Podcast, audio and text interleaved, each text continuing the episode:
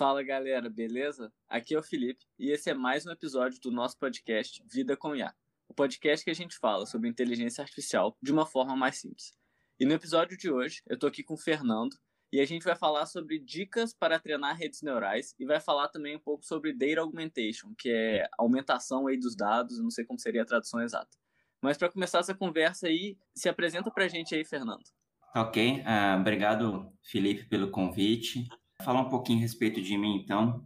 Hoje eu, eu fiz bacharelado e mestrado em ciência da computação na Unesp e também fiz doutorado e o pós-doutorado no ICMC da USP, tudo voltado aí a respeito de processamentos de imagem. Uh, além disso, também eu sou professor na USP agora em uma parte do meu tempo e atuo também como Machine Learning Engineer na, na empresa Bird. Uh, e minha principal linha de pesquisa aí envolve aprendizado de representações e transferência de aprendizado com imagens. E é sempre bom a gente estar tá conversando aí com, a, com o pessoal que gosta de inteligência artificial. Massa, massa. Então, assim, galera, o objetivo aqui hoje vai ser falar. A gente vai ter uma conversa aqui, o objetivo vai ser falar de uma forma bem simples, algumas dicas para a gente treinar redes neurais, e também o Fernando vai falar um pouco da pesquisa dele sobre, tipo assim, como aplicar algumas técnicas mais, mais novas e mais poderosas assim para o treinamento de redes neurais, que pode ajudar muita gente aí. Então vamos lá, vamos começar. E Fernando, para você, qual que é a coisa mais importante quando a gente está pensando em treinar um modelo de inteligência artificial? É o modelo, são os dados, a arquitetura? Eu acho que o primeiro item mais importante, Felipe, é a gente fazer uma análise dos dados propriamente, né? Ah, antes da gente começar a pensar em modelar as redes, ou utilizar alguma que já esteja pronto, mais importante é a gente dar uma olhada nos dados.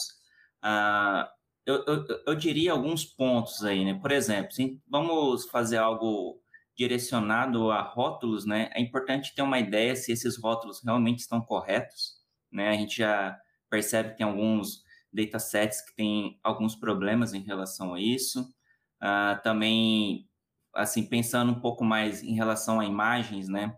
Observar a questão da resolução, porque a gente sabe que algumas redes pré-treinadas possuem uma entrada bem definida e isso pode causar perda de informação ou acrescentar ruídos. Uh, e também, eu acho que se a gente não está trabalhando propriamente com imagens, mas, por exemplo, em dados estruturados, um pré-processamento é extremamente importante. Verificar se está faltando, é, se tem dados faltantes, valores incorretos, toda essa questão. E um último item que acho que um, talvez um dos mais importantes dos dados é verificar a quantidade de dados que a gente tem disponível. É, isso vai dar uma ideia de qual abordagem a gente pode estar tá escolhendo na hora de estar tá criando a nossa rede propriamente.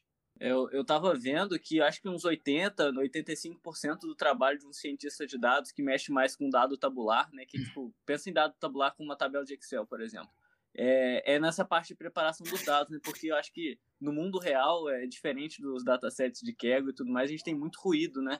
E muito problema na aquisição dos dados e tal. É, eu acho assim que realmente essa questão dos dados é algo, é um primeiro passo extremamente importante, mas como você pontuou aí, realmente, né, os, dados, os datasets da, da vida real, vamos dizer assim, né, realmente tem essa questão de dados, é, valores faltantes, incorretos, a escala dos atributos pode estar totalmente diferente, então a gente tem que fazer uma normalização dos valores. Acho que isso é um, é um passo aí super importante antes mesmo a gente começar a pensar no, no, no modelo em si que a gente vai estar utilizando. Sim, e até interessante você falou aí da importância da normalização, porque o último episódio do podcast eu falei sobre técnicas de normalização tanto para dado, dado contínuo, né? Assim como uhum. também encoding para variável categórica. Quão importante fazer isso bem para colocar no seu modelo as variáveis de uma forma certa. Sim, sim, isso é realmente importante. Né? A gente vê principalmente com essa questão dos dados uh, de categorias, né? Que uma codificação errada a gente pode influenciar muito no, no nosso resultado. Realmente, esse passo é de extrema importância para a gente. Sim. E daí, beleza. Depois que a gente tem os dados, a gente verificou e passou um tempão tratando esses dados. A gente tem que pensar o quê? Na arquitetura, né? Eu acho que, assim, pelo menos para mim, é a segunda coisa mais importante. Não sei se você concorda. Sim, concordo. Eu acho que essa, quando a gente faz uma análise inicial dos dados, a gente pode ter uma ideia do que, que a gente vai utilizar de arquitetura, né? A, a gente acaba pensando sempre voltando para utilizar um modelo para fazer treinamento na rede, né? Mas eu até voltaria um passo antes, que a gente tem opções de simplesmente utilizar redes que já estão treinadas, né, e fazer extração de características principalmente quando a gente faz análise dos dados e percebe que a quantidade que a gente tem é pequena. Se a gente tiver poucos dados, dificilmente a gente vai conseguir treinar a rede de forma mais, mais adequada, né? Mas sim, essa questão da arquitetura, né? Uma rede mais rasa, uma rede mais profunda, isso é um passo muito interessante para a gente estar tá pensando também. Então, eu acho interessante que você entrou nesse ponto aí da quantidade dos dados, e já vamos entrar na parte dicas aí que a gente vai falar muito nesse episódio de hoje. Qual dica você dá para o pessoal que está trabalhando num problema que não tem tanto dado disponível? E vamos, é. vamos falar de imagem primeiro, né? Que eu acho que é o, o ponto que você trabalha mais. É, eu acho assim, quando a gente não tem muitos dados, o principal ponto que a gente pode tentar recorrer é fazer extração de características, né? Então, simplesmente a gente pode utilizar uma rede pré-treinada, no caso aí, é, voltada para imagens, utilizando o ImageNet. Temos várias arquiteturas, né? ResNet, Inception, VGGs e outras mais aí. E a gente simplesmente escolhe uma camada para fazer a predição e realiza a extração de características. Aí, com, com esse mapa de características, a gente pode simplesmente fazer agrupamento, né?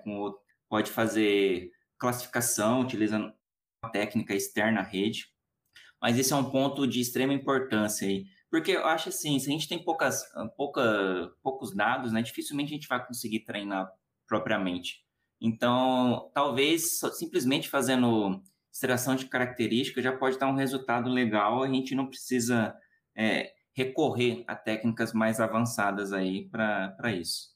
Entendi. E só explicando para o pessoal mais leigo aí, quando ele está falando de extração de característica, Lembra quando eu já expliquei em alguns episódios como é que funciona a rede neural? Você vai diminuindo, né? Você vai criando um mapa para, você vai mapear a entrada, né, que é a imagem até a saída, que é o output dessa imagem, né, que é a classificação que você está querendo, e a extração de característica é a camada logo antes, porque nessa camada de extração de características você vai entender todos os pontos importantes dessa imagem e vai usar isso para fazer a predição. Só que o que ele está falando é, em vez de pegar fazer a predição, a gente vai pegar a última camada que tem as características mais importantes dessa imagem. É isso? Você concorda comigo? Concordo, concordo sim. Aí, é, Felipe, eu até acrescentaria um ponto, é, até falando um pouco de, um, de, uns trabalhos que a gente tem, tem feito aí. Há uns, uns dois anos atrás, a gente fez um estudo que investiga não somente essas camadas pré-predição, mas camadas mais iniciais da rede para fazer extração de características. E aí você pode combinar né, essas camadas, o mapa de características das camadas iniciais com o da camada de pré-predição, fazer fusão, redução de, de dimensionalidade, aplicar qualquer técnica aí que vocês acham mais adequada, porque essas camadas iniciais, elas é, mostram para a gente características de baixo nível, né? Como a ideia de cores, formas, então acaba sendo bem útil aí, dependendo do, do domínio que esteja trabalhando, é, não escolher somente uma camada, mas investigar várias e tentar fazer uma combinação delas. Pô, interessante. E daí, nesse caso, você faria um flatten ou você pegaria só os filtros mesmo? Você, faria um flatten na, nas camadas iniciais também para pegar essas características? Ah, aí depende muito, né? O que a gente investigou foi realmente é, saídas da, das camadas de convolução. Só claro que aí a dimensionalidade é muito alta, né? Sim. E claro, aí a gente tem que fazer algum processo para reduzir a quantidade de, de atributos ali. E, mas é interessante, viu? Eu acho que dependendo, principalmente se, se você tiver datasets com um comportamento mais tranquilo, vamos dizer assim, né, com poucos ruídos e que seja mais para identificar formas geométricas, por exemplo, essas camadas iniciais têm um papel super importante aí. Claro que quanto mais complexo, né, é, é mais vantajoso utilizar as camadas finais que na verdade é o resultado de combinações das camadas anteriores, né? Sim, sim. Pô, interessante, eu nunca tinha ouvido falar disso. Interessante saber. Porque realmente, muitas vezes, o, o, a gente não quer só fazer uma predição, a gente também quer entender o dataset e tudo mais, né? Porque quando a gente está falando de dado tabular, a gente passa um tempo analisado, analisando os dados, mas quando a gente fala de imagem, normalmente a gente tenta mais, ah, tem esse algoritmo aqui, eu preciso fazer uma classificação, vamos ver qual funciona melhor. E talvez fazer essa análise nos dados, ver quais features que a gente está conseguindo extrair, pode ajudar bastante, né? Pelo menos para você entender o problema e tudo mais. Sim, sim, com certeza. Agora, acho assim, tal, tal, é, se você tiver um pouco mais de dados, né, pode ser até que seja mais vantajoso aí fazer um, um fine tune, né, que é aplicar um pouco de transferência de aprendizado de uma rede pré-treinada para outra, mas é uma abordagem aí que talvez passo posterior a esse teste de extração de características. Entendi. E já entrando agora um pouquinho na parte de data augmentation e tudo mais, você acha que quando a gente tem poucos dados relacionados à imagem, fazer data augmentation melhora muito o resultado? Eu acredito que sim. A gente tem alguns, alguns resultados é, que envolvem aumento de dados, né? E isso mostra que sim, que a tendência é performance melhorem, mas acho que a gente precisa ter dois cuidados aí. O primeiro deles é quando a gente aplica né, aumento de dados, a gente tem que ter um cuidado muito grande em não trocar o rótulo daquela instância, né? Então, um exemplo clássico, né? A gente tem um dataset de dígitos e você tem lá o dígito 6. Se você Sim, aplicar uma, é, uma, uma rotação de 180 graus, esse 6 vai virar 9, só que ele vai continuar com o rótulo de 6. Então, você está trazendo conhecimento errado para a rede. Esse é o primeiro ponto, tem que ter cuidado, né? E um, um segundo ponto aí, eu diria que é a questão de você não saturar muito o conjunto. Que a gente também é, já investigou um pouco a respeito disso. Quando você gera muitos, muitas instâncias a partir de uma única fonte, uma única imagem, você não vai agregar muito a mesma técnica, né? Você está simplesmente criando uma grande quantidade de dados, mas a questão da representatividade vai ser limitada. Então, o que você está trazendo na rede, na verdade, é um custo a mais de, de treinamento, né, de processamento, mas a, a representatividade, né, aquela diversidade de, de amostras para a rede acaba sendo limitada, que você está simplesmente tirando poucas transformações em cima da mesma imagem. Entendi. E você tem algum conselho para o pessoal aí que está pensando em usar Data Augmentation para o problema?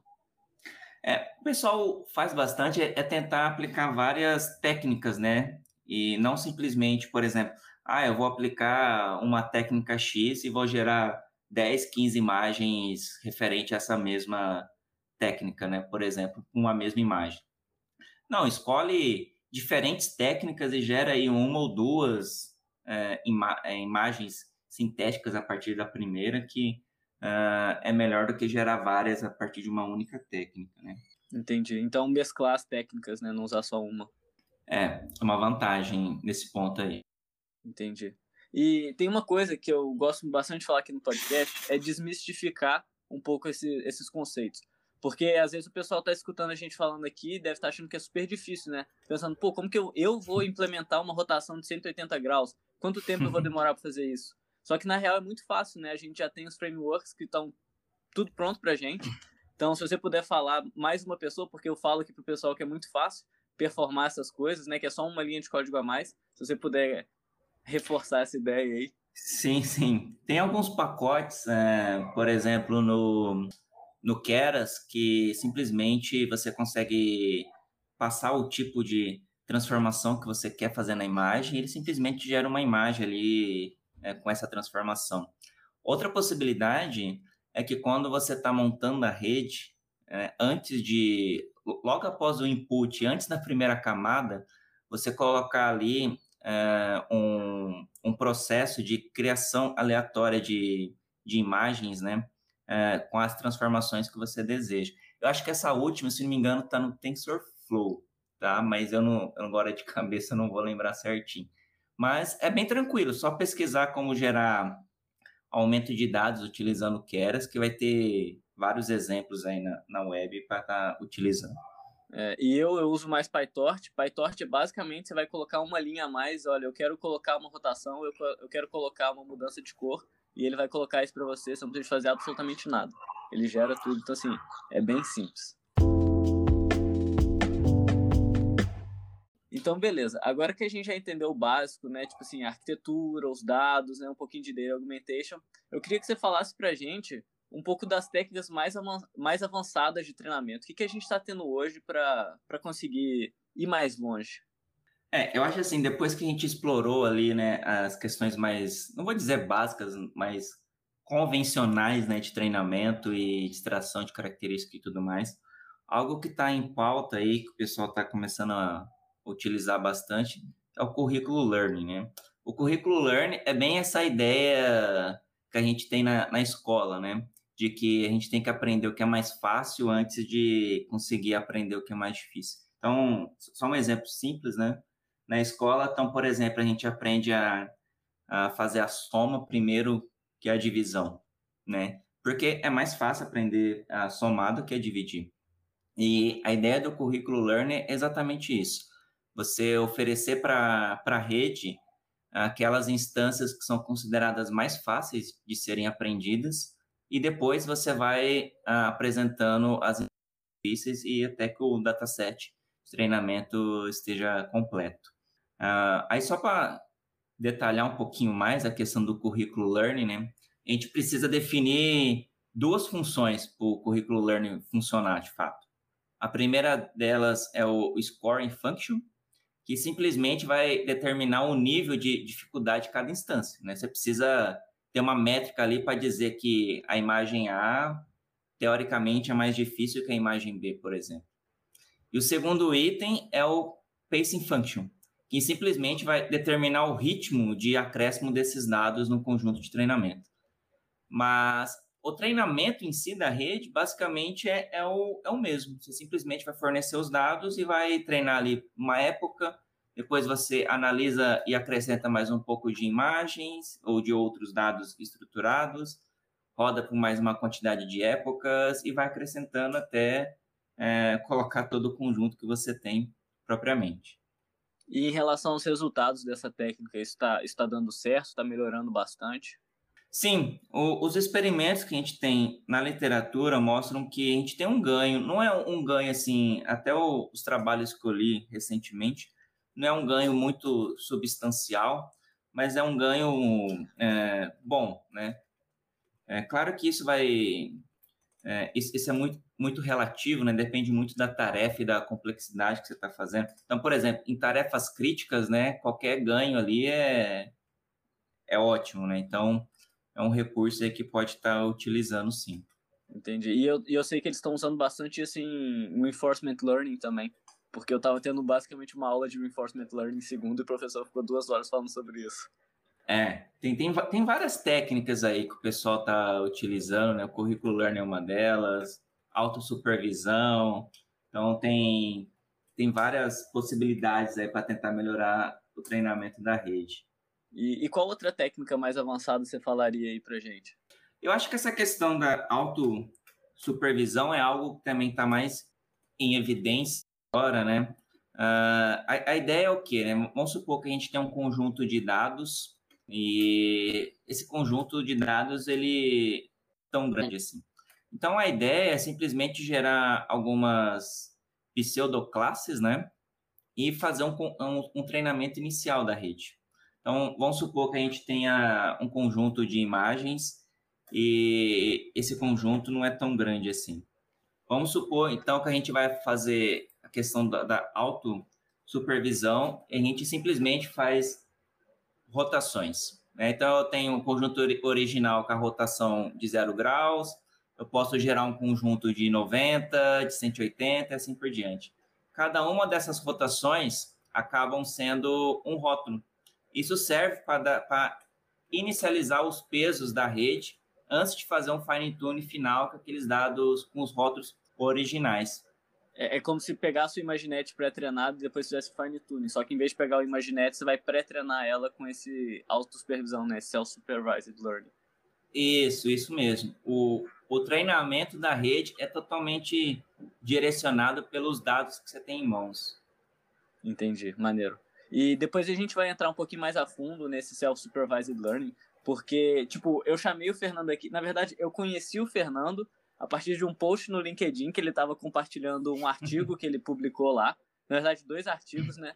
E eu achei o artigo muito interessante porque eram realmente dicas para treinar rede neural, falando sobre data augmentation e também self-supervised learning e tudo mais. E aí eu achei que seria muito interessante ele vir explicar aqui porque o artigo estava muito simples de ler. E isso para mim é o maior elogio que alguém pode dar para um artigo científico, que é um trem que normalmente é complicado, mas você conseguiu deixar o artigo muito simples. Aí é por isso que eu chamei o Fernando aqui. E depois a gente vai falar mais sobre Self-Supervised Learning e Data Augmentation na prática, né? Que vocês é, avaliaram muito bem essas técnicas no artigo.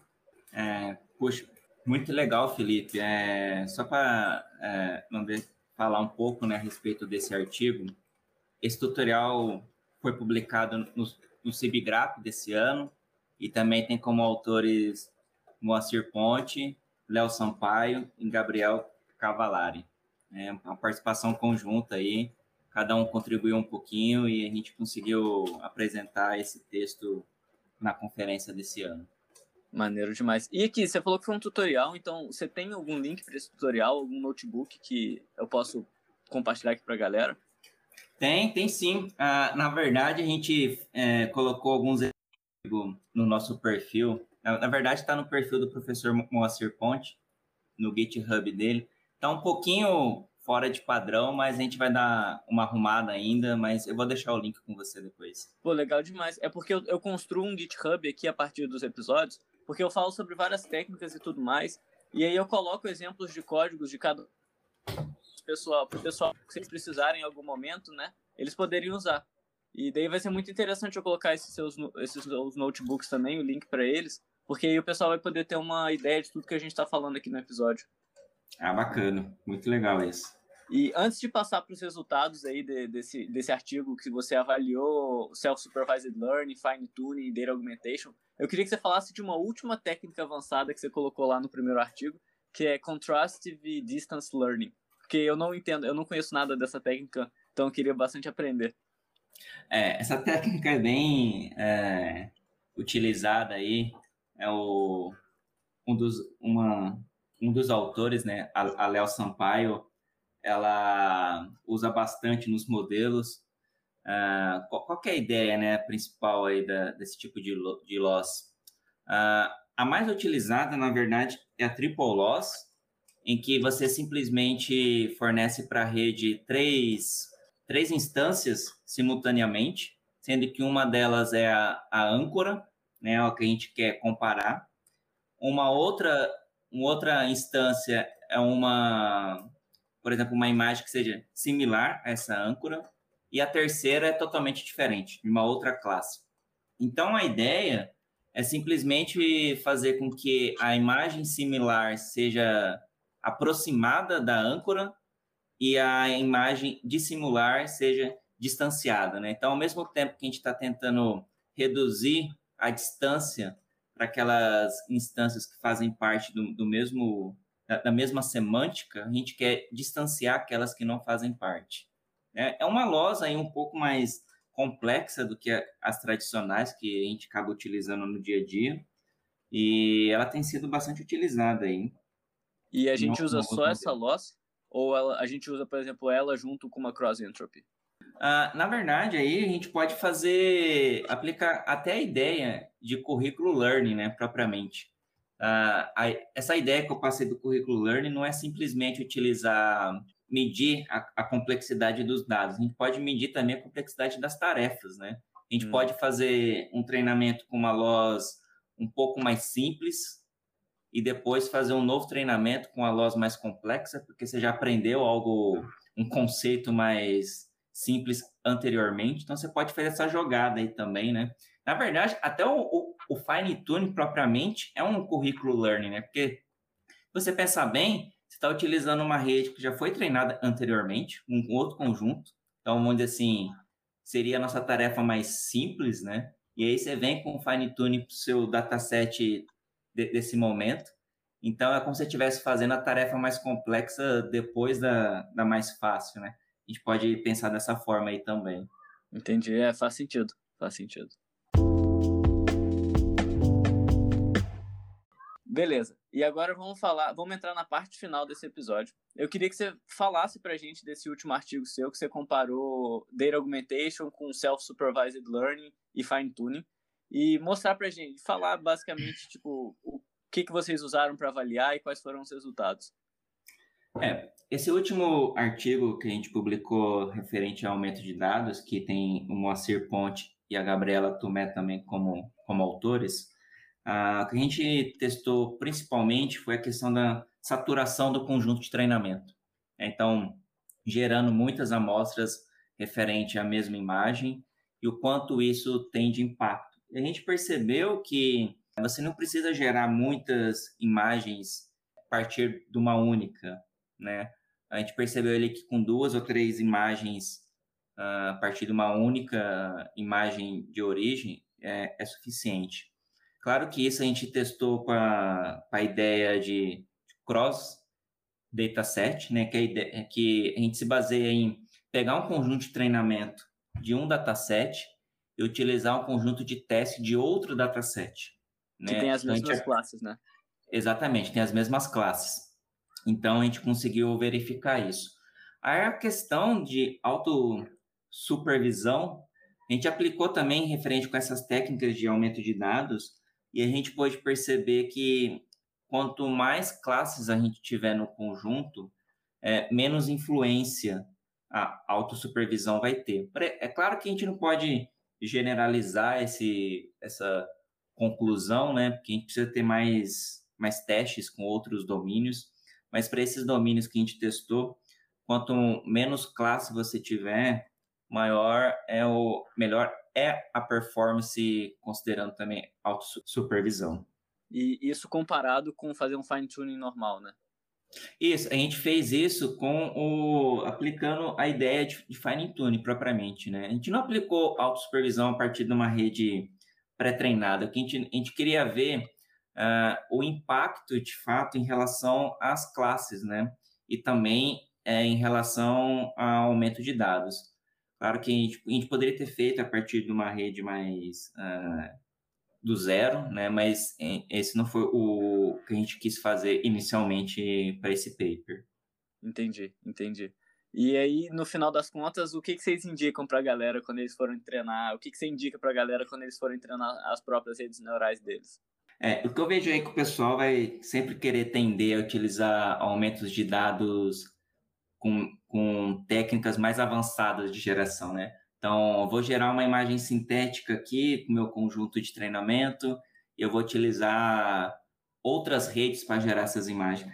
Mas o que a gente pode ver, baseando-se na, na literatura e tudo mais, é que essas técnicas mais simples de geração de, de dados, né, que simplesmente fazem manipulação de pixels, elas ainda têm um resultado muito bom. Né? Essas outras técnicas um pouco mais avançadas de geração de dados, elas têm resultado bom também, só que ela tem um custo que você precisa treinar uma, uma outra rede, utilizar uma outra rede para poder gerar imagens, para, enfim, conseguir utilizar na sua própria rede. Você diz né? então, treinar uma GAN para gerar as imagens? É, pode, é, a GAN é uma dessas possibilidades. Então, simplesmente você aplicar ruídos, aplicar rotações ou outras técnicas de manipulação de pixels, né, já dá um resultado aí muito bom para o seu conjunto de dados. Um, uma outra coisa, Felipe, que eu acho importante aí, que ah, o aumento de dados ele pode ser utilizado para poder balancear as classes, né? Você não precisa gerar ah, imagens ou dados para todo o dataset. Você pode gerar para aquelas em uma quantidade menor em relação às outras. Essa é uma grande possibilidade também. É uma grande é algo que a gente pode estar utilizando aí para contornar um desses problemas que são datasets desbalanceados. Sim, é dataset desbalanceado é complicado, né? Sim, gera muitos problemas e Sim. é uma boa ideia para gente. É, e, e é, faz muito mais sentido fazer esse oversample aí, em vez de simplesmente. Porque tem duas, duas grandes técnicas aí quando a gente tem datasets balanceados, né? Que é fazer oversample, que é aumentar a classe minoritária, ou fazer undersample, que é diminuir a classe majoritária. E diminuir, a, di, diminuir o número de dados que você tem nunca é bom, né? É muito complicado, principalmente porque a, quando a gente está treinando redes profundas, a ideia é que a gente tenha cada vez mais dados, né? Se você está diminuindo, é algo que complica muito. Então, uh, o aumento de dados aí é uma das melhores opções que a gente tem para isso. Sim. Pô, e você tem alguma outra coisa que você gostaria de incluir aí, que você gostaria de falar pro episódio? Uh, o que eu acho que, sim, que é mais importante para quem está querendo trabalhar com isso, ou que já esteja trabalhando, né? Eu acho que é considerar as soluções mais simples antes das mais complexas. Né? Eu acho que se você seguir, é, fazer algo, por exemplo, extração de características, ver o resultado, aí faz um, um fine tune convencional, depois vai tentando acrescentar as técnicas mais avançadas, né? Não simplesmente pular para a última, né? Porque até mesmo é porque é uma forma de aprender a utilizar todas essas técnicas e também porque coisas mais simples podem resolver, né? Esse problema que está sendo tratado e às vezes você não precisa ali de algo muito complexo para resolver um problema mais simples. Acho que isso é uma, uma dica que eu deixaria. E eu acho que relacionado a isso, acho também importante saber o quão bom você precisa que seu modelo seja, né? Porque Sim. às vezes a gente gasta um tempão para aumentar 1, 2%, sendo que o resultado inicial já estava mais que suficiente. É, eu acho que depend, é, depende muito do cenário que você está trabalhando, né? Vamos dizer que é um, um cenário crítico ali de vida ou morte, né? Vamos dizer assim. Qualquer ganho de performance é. Salva a vida. É, salva a vida, é bem-vindo e tudo mais. Mas dependendo do caso, 1 ou 2% ali, uh, não sei se vai fazer tanta diferença assim a questão da performance, né? Uh, porque às vezes você está acrescentando tanto recurso, vai ficar, o, o, modelo vai ficar tão caro que talvez esse 1 ou 2% não compense na hora que tiver rodando de fato esse modelo. Sim, principalmente ligado à indústria, né? Que... Sim, a indústria tem toda essa questão de é, custo para deixar esse modelo rodando, tem custo, tempo de, de resposta, né? E quanto mais complexo, é, esses itens acabam ficando cada vez mais caros e, e demorados, né? Então, se você tem algo ali que satisfaz, vamos dizer assim, né, aquele modelo naquele momento, uh, eu acho que é suficiente. E, e, claro que nós temos que analisar isso caso a caso, né? Mas não sei, talvez não seja muito interessante ter um custo alto para ganhar um cento ali só. Sim. Pô, muito obrigado por ter vindo, Fernando.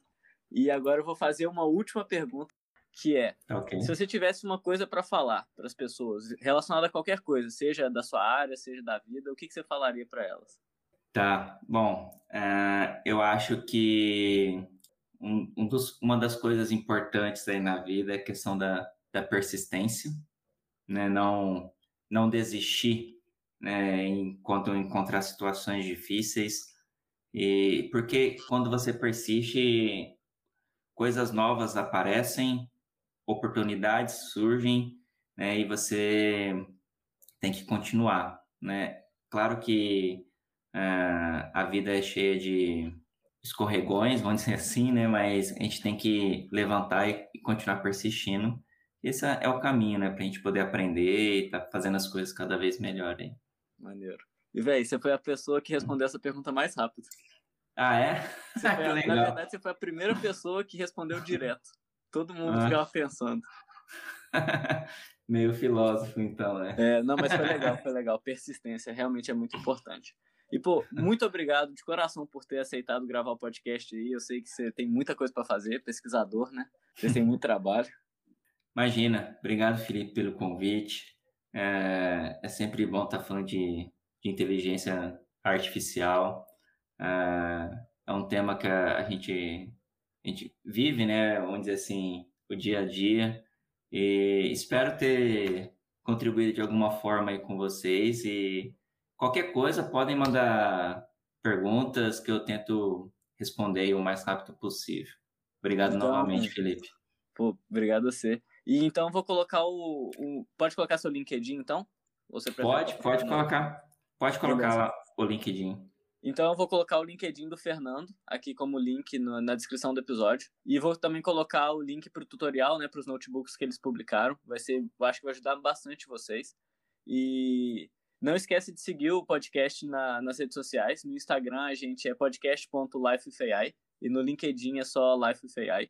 E eu espero que vocês tenham gostado do episódio. E até quinta que vem, galera. Um abraço. Tchau. Um abraço, pessoal. Tchau, tchau.